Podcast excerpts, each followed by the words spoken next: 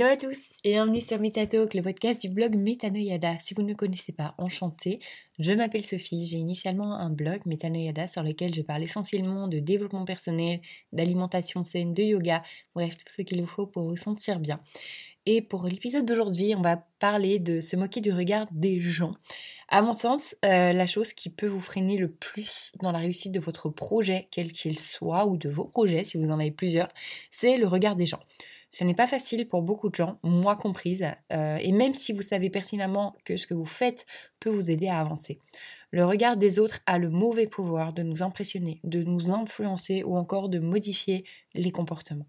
Pourtant, les autres ont aussi cette crainte et se sentent également jugés. Finalement, on se retrouve un peu tous dans un cercle vicieux de se regarder les uns les autres. Et si on se libérait de tout ça? Lorsqu'on se sent jugé, c'est surtout parce que de notre propre point de vue, c'est hors norme. C'est notre propre système de valeurs et non celui des autres. Et souvent, nous avons tort, parce que notre manière de penser, ce n'est pas la seule et unique, et forcément d'autres personnes penseront que ce que vous faites est normal. Comme je vous le disais là-dessus, on juge ce qu'on trouve hors norme. Lorsque l'on se sent jugé, finalement, c'est parce que nous sommes de ceux qui jugent également. Et si nous acceptions la différence, y compris la nôtre, combien de fois avez-vous rencontré des gens qui vous voulaient du mal? Mais vraiment du mal. Genre un acharnement euh, défini. Probablement jamais. Tout, parce que, tout simplement parce qu'on n'est pas dans un film, on n'est pas Hollywood. Au mieux, ils vous le veulent du bien, au pire, ils s'en fichent. Et finalement, on oublie bien trop souvent cette partie et on passe à côté de la bienveillance de ceux d'en face.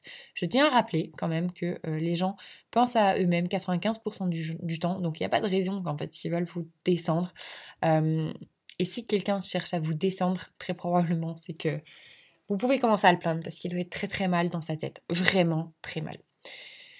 Il faut également apprendre à que le regard des autres a un impact négatif nul. Posez-vous les questions suivantes. Premièrement, que se passerait-il si les autres découvraient que ce que vous avez honte de montrer ou de faire? Deuxièmement, si les autres pensent que vous n'êtes pas aussi extraordinaire, beau, belle ou intelligent, intelligent que vous ne devriez, que se passe-t-il? Je suis prête à parier que la réponse à ces deux questions est rien du tout. Le jugement des autres. Finalement, si malgré tout vous vous faites juger, ça n'engage que les personnes qui vous jugent, comme je vous le disais. Effectivement, étant donné que ce jugement est basé uniquement sur leur propre système de valeurs, il n'y a pas de système de valeurs unique, pour autant que je sache.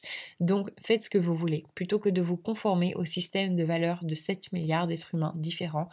Ça prend trop de temps. Euh, on va pas se mentir, plus vous accordez de l'importance au jugement des autres, plus votre propre jugement perd de sa valeur. Et là, bonjour la perte d'estime de soi. Donc ne laissez pas ce pouvoir à, d'autres personnes, en fait, tout simplement. Ne les laissez à personne. Si vous avez peur de regarder des autres, c'est tout de même que vous croyez pouvoir lire dans l'esprit des autres. On va pas se mentir. Vous interprétez sans savoir finalement ce qu'ils pensent n'appartient qu'à eux. Et cette crainte, c'est votre propre pensée qui se projette.